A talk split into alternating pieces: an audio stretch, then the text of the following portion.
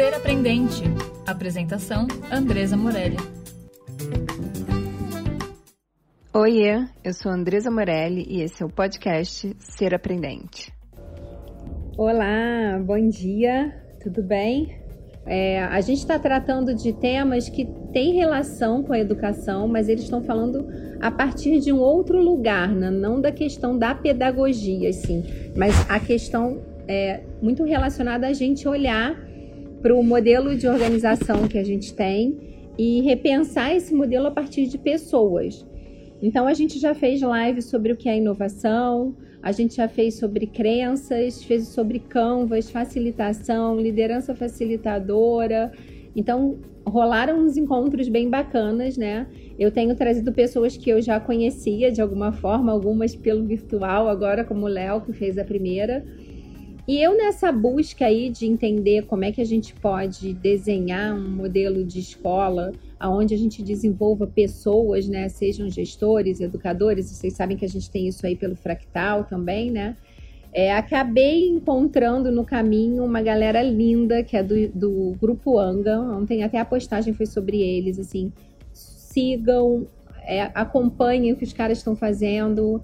Então, o Anga tem várias empresas que, que trabalham diretamente com o grupo, e uma delas é, é a tribo, né? Eu falei com o Augusto, o Augusto tem acompanhado a página aí, tem, a gente tem conversado bastante o Guto, né, como as pessoas chamam lá. E ele, eu falei, Guto, eu preciso de alguém para conversar sobre cultura organizacional. Eu tenho estudado muito sobre isso, é um assunto super interessante para gente que está aí em escola, né? A cultura ela tem a ver com a maneira como a organização acontece. E eu tenho trazido pessoas com outras falas, não pessoas de escola, para que a gente amplie o nosso vocabulário enquanto escola num contexto de mundo, né? E o Guto me, me disse para conversar com essa moça linda, que eu vou chamar agora, que é a Luana, que a Luana trabalha lá na tribo. E vai contar um pouquinho dessa história dela aí, Luana, é, nesse trabalho, o que, que eles têm feito. Olá! Acho que tá boa. Gente, eu tô aqui com a minha gambiarra normal, Luana, e aí a hora que a gente entra na live, o negócio sobe, assim, a gente ajusta tudo e na hora que a gente entra o negócio sobe, assim, você fica, meu Deus, não tá mais me vendo. Olá, querida, bem-vinda aí. É uma alegria ter você aí representando essa galera que eu sou muito fã, assim, tipo, muito fã. E trazer para a educação essas discussões, né, Luana? Assim, esses diálogos, né? Falando de Peter Senge, não são discussões, são diálogos, né? Como é que a gente que a gente coloca na escola esses diálogos do meio empresarial? Isso sempre foi uma coisa que eu ficava pensando assim, mas como eu vim do mercado financeiro, né? Eu trabalhei muitos anos no mercado financeiro. É claro que eu era muito novinha quando eu fiz isso, né? Tipo, eu com 19 anos trabalhava no Itaú, com 20 anos era operadora de pregão do Itaú, né? Não é bem esse mercado que eu entendo que a gente tem que trazer, sabe? É, não é bem falando essa linguagem que eu acho que a gente tem que vir para dentro da escola, nem para dentro de empresa nenhuma, nem do próprio banco, né? É, e aí eu comecei a procurar aí na internet e eventos, cair na galera do capitalismo consciente. É, a gente que está na escola fica preso nesse universo de escola e, e não sabe o que, que o mundo está trazendo para gente, né? Então, queria que você contasse um pouco de como vocês estão trabalhando e o que está acontecendo aí no mundo. Depois a galera super assiste, Luana, assim, mandam vários, várias perguntas pelo direct, assim. Então, a ideia é que a gente tenha um papo de 20 minutos que vai começar agora, é, porque eu sempre pego esses minutinhos antes para o pessoal entrar, né, e para contextualizar. E sempre que a gente está acabando, o pessoal fica, não acaba, vamos falar mais um pouco e tal. Então é, é, muito legal ter você aqui. Conta pra gente como é que é, quem é você, como é que você chegou aí na tribo, o que, que você faz, o que, que a tribo faz aí no mundo, pelo mundo, né? Ah, legal. Andresa, quero primeiro agradecer o convite. Eu fiquei super feliz e principalmente de ver que uma profissional na área da educação está ampliando tanto os horizontes de possibilidade. Eu sou educadora, minha ah, formação é em letras. Que linda! minha paixão da vida. E só que eu, eu tenho muito uma um comichãozinho assim de questionar como as coisas se dão, porque é, eu trabalhei em áreas de alta vulnerabilidade como educadora, em ocupação, por exemplo. E aí eu ficava pensando, a gente está preparando jovens aqui para o mercado, para um mercado de trabalho que ainda é elitista, que ainda é preconceituoso. Então, eu vejo a educação como uma possibilidade, uma alavanca, mas a gente precisa atuar de maneira sistêmica, a gente precisa atuar com parcerias. Então, eu vejo o trabalho da tribo, e aí já respondendo a sua pergunta, como um grande potencializador do que a gente quer de futuro, que a gente quer que as pessoas elas possam desenvolver o seu máximo potencial, que elas tenham liberdade para ser quem elas são, que elas não tenham limitações pelo CEP, pela origem, pela raça, por gênero. Então, para a gente fazer isso, a gente tem que entender que outras gerações já estão trabalhando e são elas que vão ou abrir as portas ou potencializar quem está chegando. Então, eu vejo muito como um grande ecossistema que todo mundo tem que trabalhar e cooperar. E é exatamente isso que a tribo traz, assim, é de entender qual é a cultura, fazer um resgate de propósito dentro das organizações, cuidando das pessoas, para que as pessoas consigam conectar o seu propósito pessoal com o propósito da organização e assim elas vão conseguir dar o seu melhor. Então eu vejo como um trabalho muito lindo assim. Eu estou na tribo desde fevereiro e eu estou descobrindo muitas possibilidades de, de atuação que vão de certa forma também impactar é, no desenvolvimento de pessoas, na educação, que era o meu ramo até então, né? Eu trabalhei bastante com educação, tanto no setor privado quanto no setor público e no terceiro setor também. Que legal, e Luana, agora... não sabia disso. Legal pra caramba. Então o Guto fez um, um, um, bom match, né? Assim, de trazer, de falar, meu, convida ela, assim. É, e a, a Luana falou um pouco assim do porquê dela ter olhado para isso, né? e do porquê da tribo. Eu sei que vocês também super trabalham com o Círculo Dourado. A gente tem falado bastante sobre o Círculo Dourado aqui, tá? Inclusive no Linktree, disponível e tal. E quando, assim, antes de eu vir para Elvira, eu atendia 112 escolas pelo Brasil, né? É, e a gente via muito isso, até aqui no próprio Elvira, é uma escola de 115 anos e é para ser a escola de inovação da holding. Tá, mas que escola é o Elvira, né? Assim, e, e quando eu, eu entendi nesse, nesse meu caminhar aí por outras escolas do Brasil, quebrando várias crenças que a gente, que é do Sudeste, enfim, que está num lugar de muitos privilégios, até constatando privilégios mesmo, mesmo, né? Assim, de cara, vamos olhar para a gente com os privilégios que a gente tem de Sudeste, de, de branca, de ter estudado escola particular, de tudo isso e como é que a gente muda esse contexto. E a minha escolha foi mudar pela, pelo ensino particular. Foi, foi olhar e falar assim, cara, essas, esses estudantes que saem daqui, eles precisam sair daqui querendo fazer um mundo melhor e mais igualitário, sabe? Eles precisam sair daqui olhando para um universo que está além dos muros protegidos da casa deles e tal, e entender que tem um mundo muito gigante por aí, porque só quando eles tiverem esse exercício de se relacionar com esse mundo, eles vão conseguir sair diferentes daqui, né? Então, o meu caminho foi a escola particular muito por isso, por uma própria experiência minha de filhinha de mamãe que viaja para Disney, que não sei o quê, e quando vai para o mundo, acha que o mundo é aquele, aquela, aquele quadradinho que ela vive, né? Então, como é que a gente pode trazer para dentro da escola uma ampliação de repertório cultural, uma ampliação de visão de mundo para que a gente possa transformar as coisas? E aí, tá bom, quem é essa escola? Quem, quem é o Elvira, assim? E aí, a primeira coisa que a gente fez foi criar um manifesto que fala, né? Somos uma escola em movimento, aprendente, conectada e atual. Aprendente por conta do Peter Senge que toda a uhum. escola uhum. funciona como uma organização aprendente, estudantes, famílias e tal. E aí, olhando o que você está falando, assim, esse foi o meu porquê, sabe? E, e, é, e, essa coisa de você ligar o propósito pessoal com o propósito da, da organização, que o Peter Senge traz muito isso quando ele fala de visão compartilhada, né? Como é que vocês Sim. compartilham uma visão para fazer algo que tenha uma meta que seja uma meta louvável para o mundo, né? Assim, né? Então conta pra gente, a partir desse porquê aí da Luana e da tribo, como vocês fazem isso quando vocês chegam na organização? Porque assim, eu estou super estudando sobre cultura organizacional e aí eu estou muito assim, o como tá mais claro para mim e agora eu estou numa discussão do que que a gente precisa entregar para de fato impactar essa cultura, né? Uhum. Ah, eu, eu eu acho que você já trouxe um spoiler grande, assim, da. da já, já trouxe pedacinhos da resposta no que você trouxe de introdução, porque a gente entender qual que é essa visão compartilhada. É, para o que, que a gente está caminhando. E é lógico, existem vários caminhos que podem levar a gente para um mesmo objetivo, mas a gente precisa estar tá conectado e sintonizado. E deixar de ter essa dualidade de é, esse setor não conversa com esse, é, essa pessoa não conversa com aquela. A gente está ali para chegar num objetivo e cada pessoa ela vai contribuir. Eu costumo falar assim, porque, por exemplo, às vezes a gente fala, ah, mas a Andresa ela tem 95% da participação nesse projeto e eu tenho só 5%. Mas se eu não juntar o meu 5% com o seu 95%, a gente não chega em 100%. Então, é, toda participação ela é importante. Toda atuação ela tem um impacto. Então, é a gente conseguir reconhecer as pessoas, fazer com que elas também reconheçam esse impacto, porque elas vão encontrar um sentido, uma motivação de fazer o que elas estão fazendo. E quando a gente tem sentido, a potência é muito maior, né? A gente consegue florescer e a gente consegue fazer é, com muito mais qualidade.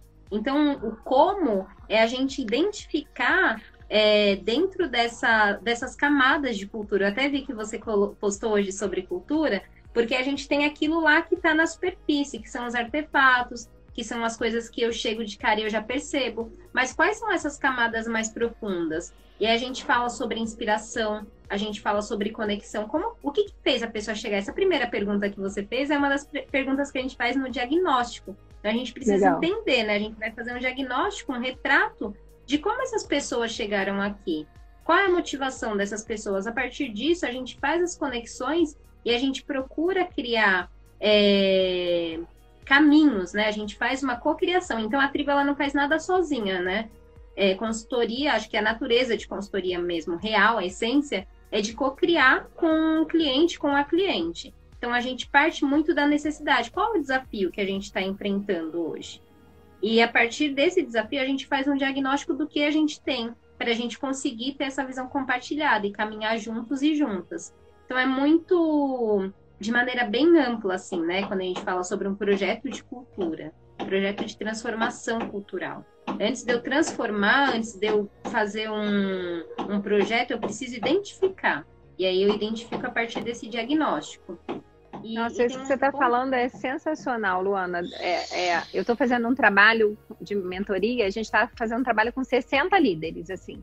E para mim isso é impactante, assim, eu já fiz esse trabalho de mentoria, mas sempre com um grupo de 8 a 12 pessoas. Agora são 60, então a gente está mudando aí toda a maneira. E aí é um trabalho de desenvolvimento de competências de liderança. E uma competência que a gente está trabalhando com eles agora, né, é, é, esse primeiro, a gente começou agora em agosto o trabalho, é a leitura de cenário. Né? E que é muito isso que você está trazendo aí, né? Cara, como é que eu leio o cenário? Não a partir do que eu acho. Ah, eu acho isso, eu acho que o, as, as crianças não estão aprendendo no, no, no, digital. Tá bom, quais são os dados que você tem para dizer isso para gente, né? E le, leitura de cenário atual eu considero uma competência. Você tem que ter ali conhecimentos para poder saber fazer isso, você tem que ter habilidade, você tem que ter atitude, né? E muito do que você está falando aí, está trazendo, é isso. Cara, como é que a gente olha para a nossa organização e faz uma leitura desse cenário, que a gente sabe que escola que a gente é e que a gente, assim, as pessoas não sabem, Luana. É, é, parece loucura isso que eu tô te trazendo, mas não é verdade, assim, as pessoas não sabem, né? Então, como é que a gente olha para nossa organização e, e, e, sabe exatamente qual é o problema que eu tenho para resolver? A gente não sabe. Na, escola tem muito isso. Eu não sei qual é o problema que eu tenho que resolver eu fico apagando incêndio o tempo todo, né? Então, você que veio de uhum. escola, você tem essa, essa coisa. Então é muito legal isso, assim. Então acho que a Lona já dá uma, um, um primeiro caminho para gente aí que está assistindo agora e que vai assistir depois. É assim, faz a leitura do teu cenário. Que escola é essa que eu sou? Que, que organização é essa que eu sou? Porque tem muita gente aqui que também não é de escola, né? Qual é a minha organização? O que, que você se conhece? Né? E a gente tem trazido aí uma reflexão sobre esses documentos identitários, né? Missão, visão, valores, são o porquê, o como e o que de fato, o que o Peter Senge traz da teoria esposada, né? O, o que você fala e o que você faz. De fato, isso que você está falando, você faz isso? Então, acho que a Luana traz aí esse trabalho da tribo muito voltada para isso. O que, que, é um diagnóstico? É leitura de cenário, é saber exatamente que escola é essa, do que, que eu estou falando, né? Muito legal, muito legal. E, e, tem um ponto também que você trouxe, que quando a gente fala, né, pelo menos quando eu conheci a tribo, parecia uma coisa muito tópica, uma coisa muito abstrata, e não é isso. Na verdade, a gente ter um, um objetivo e a gente ter uma, um, uma estrela, né, que vai guiar a gente para aquilo. Porque, como você falou, o propósito, o seu propósito que te trouxe, ele é muito focado em como eu trago uma visão mais ampla para esse grupo que está dentro de uma bolha. A nossa visão compartilhada, e aí eu, eu atuei num, num, com outro público diferente, é, se a gente for nessa visão mais ampla de melhorar a aprendizagem no Brasil, a gente fica bem perdidona, né? Mas é isso, você trazer, aterrizar mesmo, né? Trazer bem para o concreto. Que, qual que é, o que, qual é a minha expectativa? Qual que é a minha visão de sucesso? Né? Quais são as noções que eu tenho de sucesso para isso daqui? Então, eu gostei muito quando você trouxe esse ponto, porque pelo menos com algumas pessoas, quando eu tento explicar o trabalho da tribo, fica uma coisa muito tópica. Ah, mas não vai dar certo. Ah, mas isso daí não, não, não rola, mas rola, super. Porque as pessoas elas querem ter uma motivação, elas precisam ter uma motivação para fazer as coisas. E, e, isso é do ser humano, né? A gente fica muito mais empolgada e com brilho nos olhos quando a gente sabe o porquê das coisas. E aí a Legal. gente consegue trabalhar no como. Legal. E aí, como vocês. Aí, como a Lona disse um pouco, chega lá, faz um diagnóstico da empresa. Ok. Vocês chamam de mapa. Não é um nome assim? Mapa. Mapa de. Mapa não tem um nome. Não, esse, esse diagnóstico que vocês fazem, ele tem um nome, não tem? Esse processo que vocês fazem com a empresa. É, a gente Ma... faz, a gente chama de diagnóstico mesmo, que é a primeira etapa do nosso projeto de cultura. Legal. Aí depois que vocês estão com esse diagnóstico em mãos, vocês começam a ter ações voltadas exatamente para quê? Para processos, para pessoas. Aonde está essa, essa ação que vocês têm depois do diagnóstico? A gente tem ações voltadas para o que a gente identificou. Então, seja, é, sempre o foco vai ser nas pessoas. Mas se a gente tem uma demanda, um desafio que ele está focado em crescimento sustentável, por exemplo, vou usar esse exemplo aqui para trazer mais um pouco de concretude. Eu tenho uma organização que ela é familiar, ela está crescendo muito e eu quero manter a minha cultura, a minha essência. Então, o nosso foco aqui ele vai estar tá focado tanto em resgate de propósito, em histórias inspiradoras, em é, estrutura. Então, como é que eu trago essas pessoas para dentro? Então, a partir do que foi identificado, a gente monta um time. E esse time, ele vai ser é, um time que vai tracionar as ações. Porque a gente não consegue fazer isso é, trazendo todo mundo de uma só vez, mas a gente consegue contagiar para que essas pessoas vão tracionando as ações. Então, o time, ele vai pensar quais são os, é, os artefatos que a gente quer criar. Então, a gente primeiro define qual que é o nosso propósito, Quais são os nossos princípios? Quais são os nossos valores? A partir disso, quais são as necessidades que eu tenho de projeto, de ação aqui? E esse time vai operando. Então, a gente faz oficinas de cocriação para, a partir do que a gente teve, né, o que a gente diagnosticou, a gente vai criando. Pode ser workshop, pode ser montar um processo de onboarding, de entrada, né, das pessoas na empresa, pode ser um processo de resgatar o que que os fundadores tinham, então, eu posso fazer um festival de histórias, pode ser criar um guia de cultura, pode ser criar uma chamada de recrutamento que ela seja mais focada no que a gente quer trazer de essência da, essência da organização. Então, tem um mundo de possibilidades. Essas são algumas que a gente vai mapear junto com a organização, junto com o cliente. Então, essa é a segunda fase. Então, a gente tem uma fase de ativação, a gente ativa a gente tem uma fase de movimento, que é como é que a gente movimenta essas pessoas, e a gente tem uma fase que ela é de estrutura, que a gente chama de AMI. Então é ativação, movimento e estrutura. E quanto tempo esse processo dura em média nas, nas empresas, Joana, que vocês fazem? Eu, eu tô num projeto que a gente tem a duração prevista de seis meses, mas eu confesso que aí, na fase de movimento, sempre. Porque as pessoas ficam empolgadas. É, a gente está num, num, projeto que a gente fez festival de histórias, as pessoas gostavam de contar as histórias, tem premiação, aí vira um movimento lá dentro da organização. Então acaba que o que o previsto acaba sendo um pouquinho estendido, mas eu diria que dependendo da complexidade do desafio, de quatro, assim, quatro meses é, é possível. Mas a gente pode ter projetos que duram até mais, assim. Pode ter um projeto de uma organização que dure um ano, por exemplo. Nossa, então, que legal. Eu tinha uma ideia de que era, era algo mais, mais longo, assim, né? Que vocês ficavam mais tempo dentro da empresa fazendo isso, né? E depois vocês deixam ações para a empresa continuar é isso. Vocês deixam ali um, uma, uma série de ações que elas continuem depois que a tribo sai.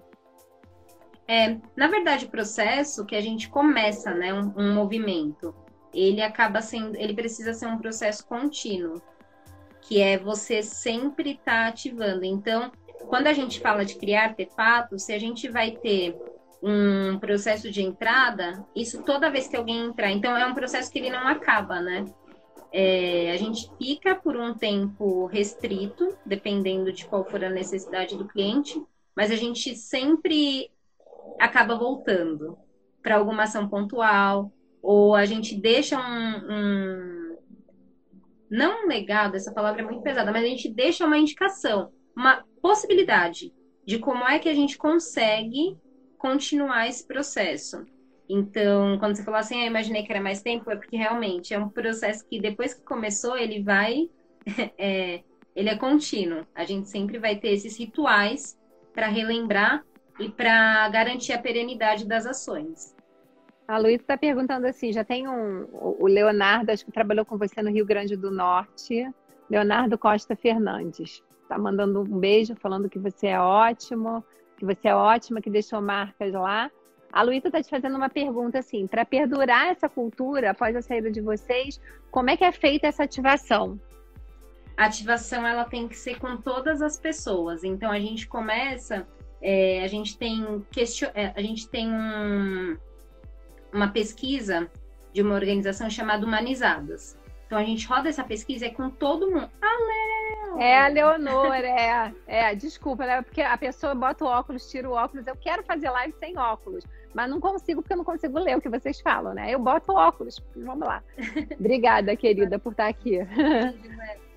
É, a gente faz então com todo mundo. A gente roda uma pesquisa para identificar os valores percebidos, princípios, então, é uma pesquisa grandona, assim, grandona de densidade de informação, que é com todo mundo. Todo mundo precisa se sentir parte desse processo, senão não acontece. E aí, algumas pessoas, a gente faz entrevista, que é para investigar de maneira mais profunda. Então, a gente tem a fase de entrevistas, para conseguir também dar espaço para as pessoas trazerem de um lado mais subjetivo, né? E a gente faz uma devolutiva de cultura para um time de cultura que depois vai entrar na fase de movimento. Então, a ativação, é, primeiro, eu acho que para quem? Para todos e todas. E como, através tanto desse, de questionário, que pode ser um, um, questionário da Humanizadas, a gente também tem o, o OCAI, que eu sempre esqueço a sigla, eu vou lembrar e eu falo. Humanizadas que você comentou. É, a Humanizada é essa mesmo, que fez o último Alma. É, essa mesmo, Lu. É. E... Ela é da, do grupo Anga, né? Isso.